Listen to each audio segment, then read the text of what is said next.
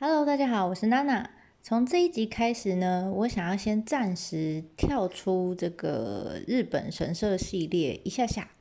为什么呢？因为我原本是想要继续写呃讲这个岩岛神社，但我有很多素材，但是我就是迟迟下不了开头哈，因为我总觉得有些故事并不是在神社的境内。就看得到的，好或者是说一般的呃其他的景点也是，有些景点里面的东西并不，你如果只是看到那个东西，你可能不知道它背后的故事是什么。那所以我觉得可以先知道这些故故事的背景之后，再再实际造访，应该会更有感觉。但前面几个神社，我也尽可能把这些故事挤在这个。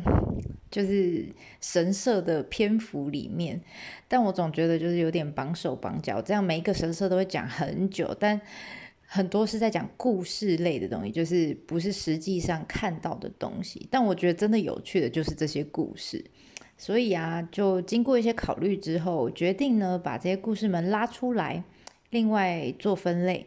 那以后当然也会有更多，就是 因为我常常讲一讲就讲偏了，想一想就想偏了。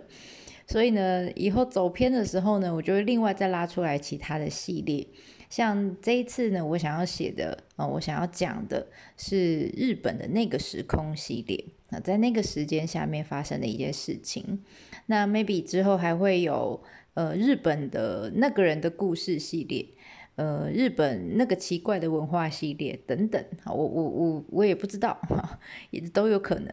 那虽然不敢说我提供的内容一定是百分之百哈正确这样，但是我觉得我主要的目的是希望可以用更轻松、更有趣的方式来介绍日本，所以呃介绍这些故事。所以有时候我甚至还会把这些故事改用用改成用现代版的用语 来来说。那主要是期许自己是一个，嗯，或者这个平台可以变成一个很有趣的媒介。那期待以后会更多人呢喜欢上日本，然后对日本产兴产生兴趣，然后想要去日本玩这样子。那以上到目前为止都非常感谢您的这个啊，真的是谢谢你们的支持哈！我看到我的收听人数不断的在上升，而且上升的速度越来越快。我不知道你是谁，但是我真的很谢谢你。不管你是在方格子上面喜欢用阅读的方式，或是用在呃喜欢在 Podcast 上面用听的方式，这两个呃地方呢，之后到底会什么发展呢？其实我自己也蛮期待的。那感谢你们的支持，我会继续努力。好，那我们就开始这一次的内容喽。呃，这一次就是我刚刚讲到嘛，我本来是想要讲严岛神社。严岛神社呢，在广岛县。那之前呢，嗯、我只要有带团员去广呃去岩岛神社之前啊，如果车上时间允许哈足够的话，我就会想要呃，通常都会先在车上想分享这个日本最早最早的这个呃武士集团的故事。这武士集团主要有两大集团，一个是平好平安的平平氏，还有源氏源头的源三点水的源，好就是平家跟源家这两家人。那这段故事呢，其实不是只有岩岛神社哈，在那附近像山口县的这个赤间神宫，或者在镰仓的鹤冈八幡宫，甚至是在东北岩手县的中尊寺，啊这些地方。其实还有很多哈，都有一些些的关联哈，都跟这两家这个那个集团哈，那这两个集团在那个年代发生的一些事情有关，而且呃，在时间的脉络上，时代的脉络上，这个武士集团出现的时间刚好就接续在我们前面讲金刀比罗宫里面提到的那个怨灵，我不知道大家还记不记得有一个怨灵天皇有没有？叫崇德天皇。那刚好就在他这个呃的年代的后面，所以在这样子的脉络之下呢，我就想说，好，那我们在呃时空胶囊的系列的首发就来聊聊，嗯、日本的武士是怎么出现的吧。那首先呢，一样哈，就呃在讲武士之前，我会先想要问大家哈，我之前在车上也会问团员们，呃，我不知道大家有没有看过。在这个日本的时代剧里面有，应该多少都有看过。你可以回想一下，呃，应该有看过天皇跟将军吧？嗯，那天皇跟将军的形象大概是怎么样呢？天皇呢，通常就是那个戴着帽子高高的，然后没事拿一把扇子，然后把脸遮住，或是躲在帘子后面讲话，然后就有点鬼鬼，呃，不是不是鬼鬼祟祟哦，就是高高在上，大家通常看不太不太能直接看到他的脸的那一个。那将军呢，就是呢，呃，大家比较有印象的画面，应该就是他打仗的时候会戴着头盔，穿着盔甲，大口吃肉，大口喝酒，拿一把武士刀，然后没事就很爱举刀咆哮，就啊的那一种。哦，对，最重要的特征就是没有戴盔甲的时候，头发会绑成一小撮，前面是秃的，然后后面会一小撮，一小撮那个我们叫ちょんまげ。通常呢，用这种形象出现的。就是武士，好，然后他们的头头呢就是将军啦。所以，好像我们大概分清楚将军跟天皇的这个形象。好，那请问呢，如果今天天皇跟将军见面的时候，谁要跪下？ 大家应该不太会犹豫嘛，就马上就知道了。哎，当然是将军呐、啊，对不对？好啦，那我再继续问，今天呢，实际。掌握日本，呃不是今天啊，那个时候啊，实际掌握日本的这个国家政权、制定政策还有发展方向的人，是将军还是天皇？这时候大家就会开始有点嗯嗯犹豫了哈，有点不太确定，应该是将军吧？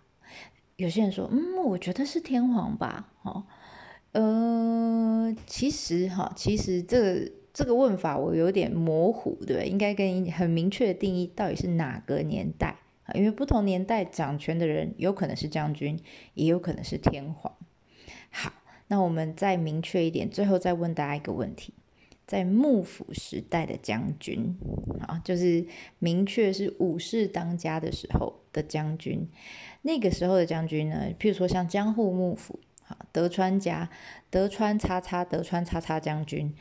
就相当于是现在的日本首相，所以你这样就可以知道，如果今天外国人，呃，比如说美国人，好，或者是英国人，好，中国人来到日本，想要找，就说，哎，你你们的头头哈，叫你们的头头出来，我们要，呃，要谈外交的事啦，或者是谈贸易的事啊，巴拉巴拉巴拉，这个时候应该就不会找天皇了哈，就会找将军了吧，对吧？你你回想一下，你看到的日本剧，大部分哎，真的哎，好像真的在谈事情的都是将军。那天皇通常就是在玩旁边画圈圈啦，然后吟诗作乐啦，这样在旁边玩这样子哈。但办正事的都是将军。好啦，那讲到这里，大家我不知道会不会开始怀疑哈，就是那啊，那天皇到底存在意义是什么？像现在也是，不是吗？好，那其实它是真的有意义的。好，那但是这又是另外一个主题，所以我们以后有机会再来聊。这一次呢，我们想讲讲的是武士啊，还有将军到底是怎么出现的。那如果做决定的人是将军，谈正事的人是将军，那我我们之前一直讲到的天皇到底去哪里了？好。那这些武士们是怎么来的？以前就有武士了吗？哈，这是我们这一次想要跟大家聊的。那一开始，我们先把时间拉回到大概一千年以前的日本，那个时候，现在回去一千年以前哦。那那个时候，日本呢是处于平安时代。平安时代呢，从呃西元的八世纪到十二世纪，大概呃延续了三四百年。那这是在这三四百年的时间里面，其实名那个时候的天皇，除了是名义上的头头，当然也是实质上有权力掌权的头头。当然，在末期，哈，就是平安时代到最后的时候，就是我们上一集提到的，嗯，不是上一集，上面这个金金刀比罗宫的几集有提到的崇德天皇，好，呃，如果大家还有印象，大家就知道那个时候这个天皇家族的。呃，内部，因为毕竟天皇王位只有一个嘛，哈，那大家都要抢破头就抢那个王位，所以啊，就是呃兄弟互相残杀啦，或是我杀叔叔啊，你杀我阿伯啊，这样哈，大家互相杀来杀去，都是自己家里的人。除此之外，那个时候还有这个就是另外一个家族了，叫呃藤原氏。我们在呃那个太宰府天满宫那那一集里面有讲到。有讲到他就是搞那个菅原道真的那一家人哈，就叫藤原氏，他们就是靠着外戚的方式，就不断的把女儿一直嫁嫁嫁嫁给天皇，嫁给天皇，嫁给天皇，那把他们的血液慢慢就混到了这个天皇家里面去，那所以他们在这个天皇家里面的地位是举足轻重，那他们就在。不同的哈，这个天皇候选人哈，就有可能继承天皇的这些皇亲国戚们的旁边呢，开始加油添醋哈，然后所以局势就搞得越来越乱，越来越乱。大家就开始互相猜忌，哈，这一派天皇的人，呃，这一派亲王的人猜忌另另外一派亲王，这样彼此呢这个明争暗斗，那随时呢都会有生命危险，随时都可能被对方搞掉，什么在茶里下毒啦，哈，或者是走在路上突然被暗杀掉都有可能。所以啊，在这样子的恐惧之下，这些呢皇亲国戚们就开始啊，请了一些贴身的保镖。就像今天总统一样，旁边都会有保镖嘛，来保护自己的安危。那这些保镖就是保全公司派来的喽。哦，那保镖、保全公司也好，这些呢，应该就可以算是，你可以想象，就是当时这个武士那时候还不算正式有武士的出现，但是就是武士集团的最初的原型啊。那大家可以知道，保镖其实非常贴近天皇的工作者。所以他们绝对不会随随便便说去派遣公司找一个打工仔来，绝对不可能嘛！一定要讲究血统啊。那所以呢，那个时候的保镖啊，最多是出自于两家保全公司。你可以用这样，就两个家族啦，用保全公司来想。这两个家族是哪哪两家呢？就是我们前面稍微有提到的平家跟源家。那相传呢、啊，平氏家族的祖先的好像是好几代以前，哈，曾经是一个叫桓武天皇的人。那源氏呢，啊，源家人的祖先也好几代、好几代、好几代以前，曾经是清和天皇，就不同代的天皇。那不管如何，两两家的这个祖先都是天皇或是天皇的亲戚啊。那但是那个时候啊，可能呃，因为天皇家人很多，但朝廷里的官位没有那么多啊。好，所以呢，他们就被降为这个，就你们不用上朝了哈，你们没有官可以做，但你们还是贵族。好，那你们虽然降下来，但没关系啊。那时候一般老百姓是没有姓的，啊，只有名字没有姓。那譬如说我叫娜娜。我就是住在河边的娜娜。那如果讲到我，就会讲啊，那个河边的娜娜。啊，另外可能有一个人叫娜娜，那他就说哦，那个是住在山上的娜娜哈之类的。但我们都这样，都只有名字哈，没有姓的。有姓的都是像藤原家哈，这个就是有姓的都是有身份地位的。好啦，那那个时候，呃，我说平家跟源家的这个祖先呐、啊。因为朝廷里面官不够多了，所以他们就等于有点被降级的感觉哈，就变成贵一般贵族。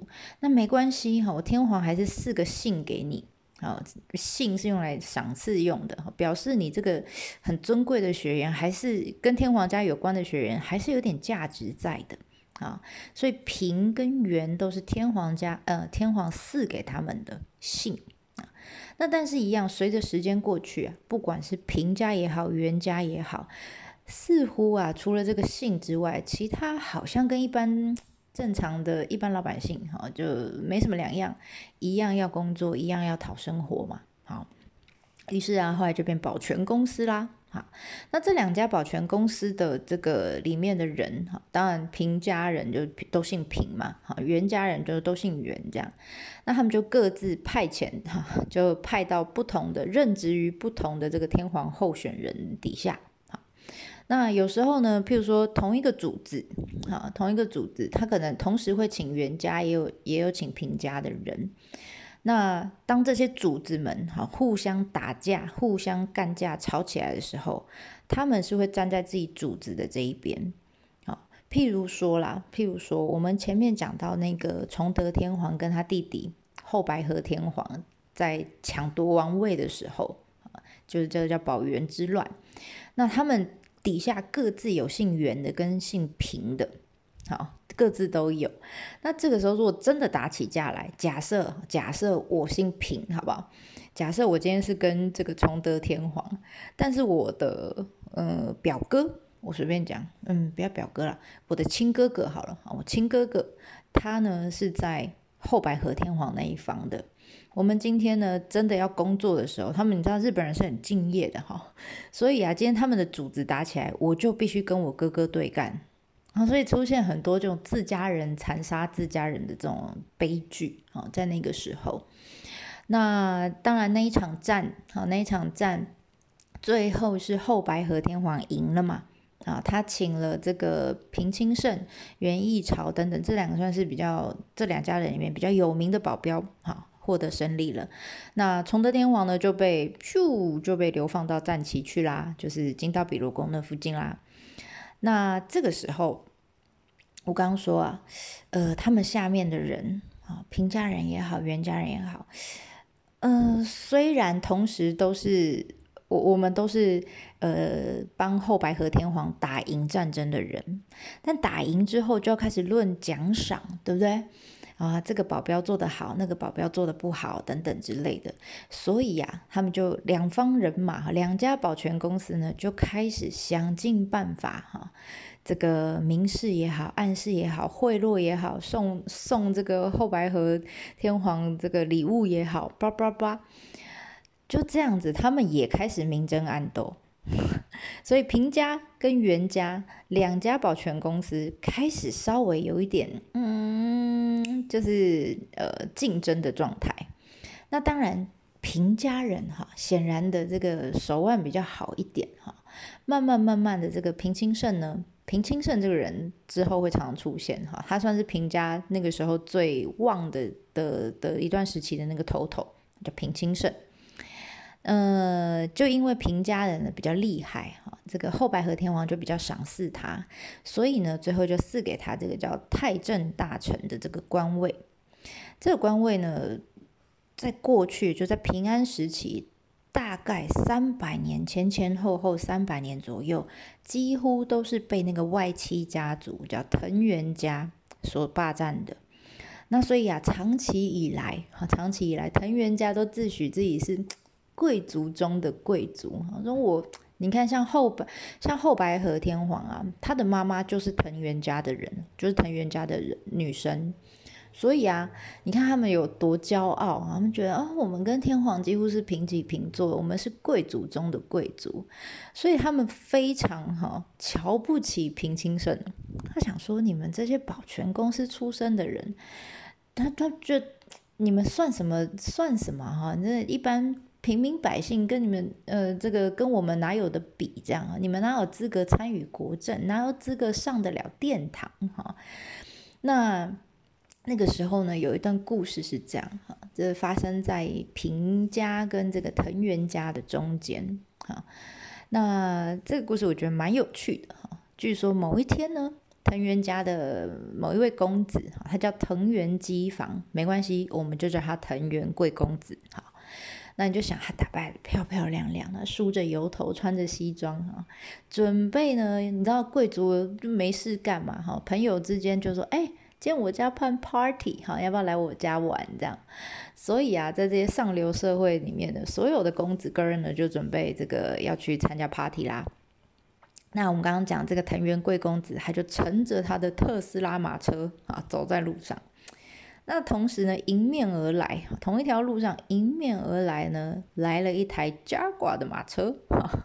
那这个是平家的这个。保全公司的，你给他想象成就平家的人呐，哈，平家保全公司的小开，好不好？我们就叫他平家小开，OK。好啦，藤原贵公子跟平家小开这个在路上相遇了，偏偏路就这么窄，哎，就是让不开哈。那这个你也不退，我也不退，哈。藤原贵公子觉得说，我贵族中的贵族，岂有让路的道理？那平家小开认为说，哎呦，咱们平家现在是。头头是这个太政大臣，我们现在是当红炸子鸡啊！我对面管你是谁？你姓平吗？哎，不姓平是吧？哎，那你不是人，这样哈，非常的嚣张。平家那时候的态度，从这个故事就可以看得出来。好啦，那两方人都互看对方，就是，嗯，不不，就是都觉得对方不是个咖，这样哈，所以两方人马就开始打架，大打出手。那你想也知道嘛，一个是贵公子，对不对？平常也没在打架的哈。那这个只要看到刀就会昏倒的那一种。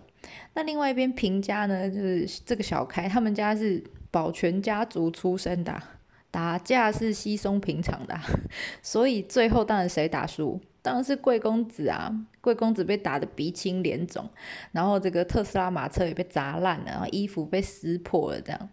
但呃，跟人家约好了 party 嘛，对，还是一样啊，他还是就驾着这个破烂的特斯拉马车就去了 party 的会场。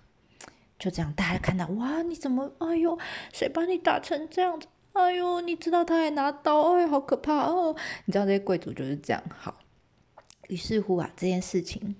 呃，平家保全公司，平家小开哈，这小开不止一个，有好几个哈，这样子的这个嚣张的行径，就慢慢的在这个贵族之间就传开了，那也当然也慢慢传到这个后白河天皇里面，然后名声也越来越差，到处都惹人怨这样子。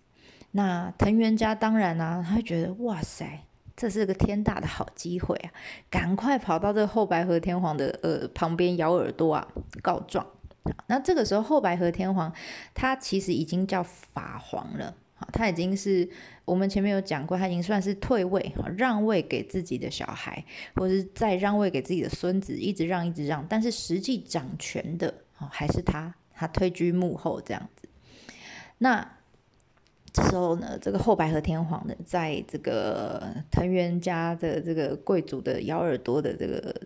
呃，密报里面呢，他开始他知道这件事情之后，他开始警觉到，这个自己养的狗啊，可能哪一天会嚣张到反咬自己一口也不一定啊。那他说的就是这个平家的保全呐，那开始有一点警戒了，所以啊，就跟这个藤原贵族们哈、就开始这些呃大官们。大家就开始讨论哈，密谋准备要看要怎么处理这个保全公司啊。那就在这个 moment 发生一件事情，就是这个房间里面有一个瓶子装酒的瓶子，哐当一声就倒了，啊，就倒了下来。这时候大家理所当然就就朝着这个声音的来源望过去，就看到一个倒下来的瓶子。突然就有一个人喊着：“哎呀，这是个 sign 呀！”平视会被打倒啊？我说、什么意思哈？为什么瓶子倒下来跟平视有什么关系哈？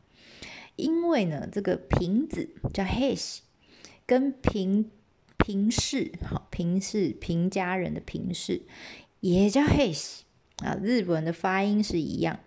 然后呢，瓶子倒下来和跟被打倒这两个字的日文的意思是一样的，所以。取它的谐音就是，你看日本人真的很爱谐音，对不对？瓶子倒了的谐音就是平氏倒了啊。说着说着呢，就有人就把这个瓶子给提了起来。那瓶子大家应该有看过那种就酒瓶，中间脖子的地方比较细嘛，然后那个头比较宽一点，然后下面肚子也变胖胖的，只有脖子最细这样。于是啊，这个人就把瓶子给提了起来之后。